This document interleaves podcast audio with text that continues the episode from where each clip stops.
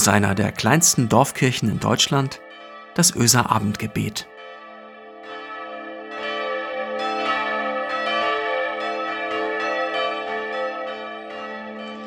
Herzlich willkommen zum Abendgebet am 15. November 2020. Einen herzlichen Gruß an diesem Abend aus der Öser Kirche. Wir müssen die EU-Grenzen notfalls mit Waffen schützen, sagt Krasimir Karatschakov, Verteidigungsminister aus Bulgarien. Wir haben ein volles und moralisches Recht, Nein zu sagen. Jaroslaw Kaczynski, Vizeministerpräsident aus Polen. Wir können nicht die ganze Welt retten. Markus Söder, Ministerpräsident Bayern. Solche Aussagen jagen mir Gänsehaut über den ganzen Körper. Aber an einem Tag wie diesem, dem Volkstrauertag, an dem wir an Opfer von Krieg, Hass, Ausgrenzung, antisemitischer und rassistischer Gewalt denken, an so einem Tag noch einmal mehr. Dieser Blick schockiert mich. Mir ist bewusst, dass es in der Politik solche Blicke vermutlich geben muss. Aber mich persönlich schockiert es. Mein Blick denkt, wie können sich Menschen so weit von Menschen distanzieren und zuschauen, wie sie qualvoll sterben? Wie konnten Menschen das vor 75 Jahren? Wir haben es nicht gewusst, höre ich noch einen Zeitzeugen auf dem Kirchentag in Frankfurt sagen. Heute geht es nicht mehr. Die Medien sind überall präsent. Das Leid schreit aus jeder Zeitung, aus dem Fernseher, dem Handy und vielem mehr. Wir können bewusst ausschalten, aber wir sehen es. Wir sehen Gewalt gegen andere, jeden Tag. Vielleicht sogar spüren wir Gewalt gegen uns.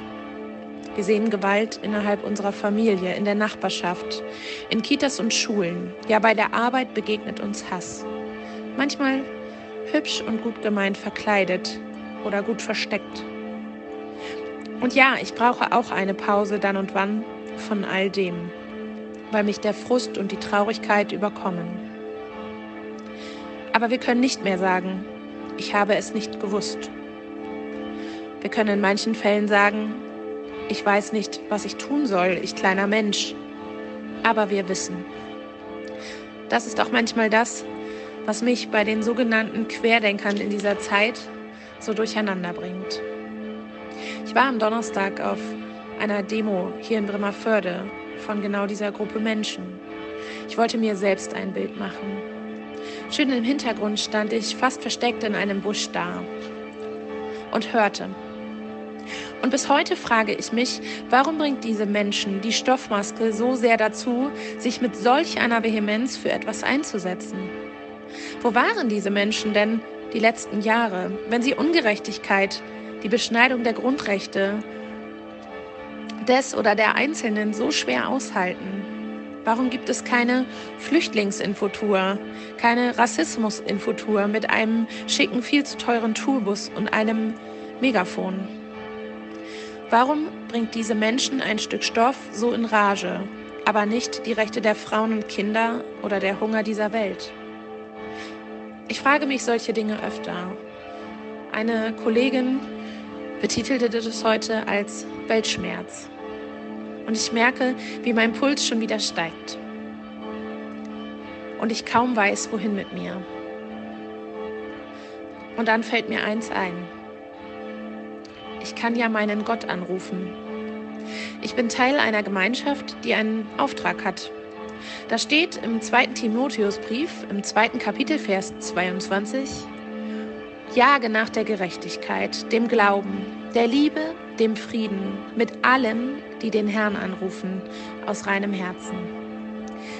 Jage nach der Gerechtigkeit, dem Glauben, der Liebe, dem Frieden, mit allen, die den Herrn anrufen, aus reinem Herzen. Ich bin dankbar für diese Gemeinschaft an Menschen. Es fühlt sich gut an, irgendwo hin zu können mit alledem. und gleichzeitig ermutigt zu werden, auf dem richtigen Weg zu sein. Es ist gut, dass eine Unruhe in mir ist. Ich will nicht aufhören zu jagen nach Gerechtigkeit, dem Glauben. Ich will die Liebe suchen und den Frieden finden. Ich will nicht sagen, ich habe es nicht gewusst. Ich werde bestimmt immer wieder sagen, ich hätte mehr tun können. Oder ich habe weggeschaut und im richtigen Moment nichts getan. Aber mein Jagen nach alledem soll nicht aufhören. Ich möchte lesen und hören von mutigen Menschen und mich inspirieren lassen.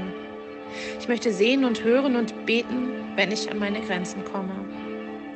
Lasst uns genau das gemeinsam tun. Gott, wir denken heute an die Opfer von Gewalt und Krieg und an ihre Angehörigen. Wir beten für Gerechtigkeit und Frieden, die für jeden Menschen gelten und nicht nur für eine bestimmte Menschengruppe. Wir beten gegen jede Form der Gewalt und des Hasses in unserem direkten Umfeld bis hinaus in die weite Welt. Wir bitten dich um die Menschen, die in Angst und Sorge leben durch Krieg, Hass, Gewalt oder die aktuelle Situation mit Covid-19. Auch hier spaltet sich die Gesellschaft. Ich bitte dich, lass diese unterschiedlichen Meinungen nicht die Menschen spalten, keine Familien, keine Völker.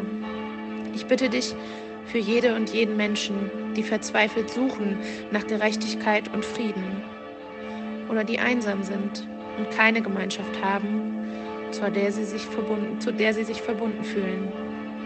Sei du da, in Schwachheit und in Stärke in Leid und Schmerz, in Trauer und in Fröhlichkeit.